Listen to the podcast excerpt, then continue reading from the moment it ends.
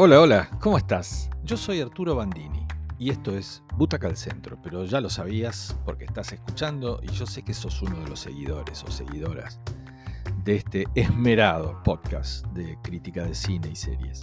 Hay una película que se llama Historias para no contar, una película eh, española.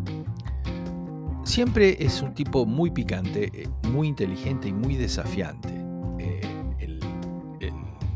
director de esta película.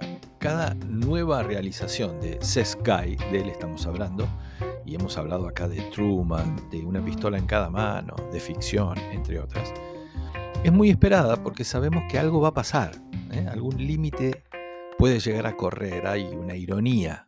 Bueno, en esta lamentablemente no pasa. Se llama Historias para no contar y es un relato hecho de arretazos, o sea, tiene esa característica.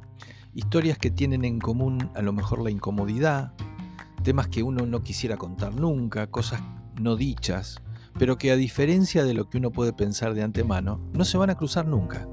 No hay nada que las vincule. Cuando una termina empieza la otra, sin siquiera estar en el mismo barrio. Es raro eso, porque generalmente los realizadores buscan esa forma de unir todas las historias de alguna manera virtuosa. Y la verdad que además van de mayor a menor, lo que es bastante extraño.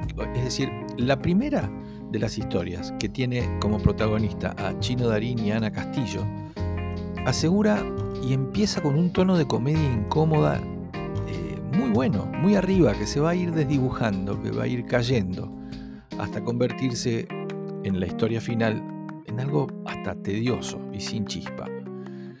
Es un estilo interesante este de contar de a pedazos, como también lo hizo Relatos Salvajes de Cifrón.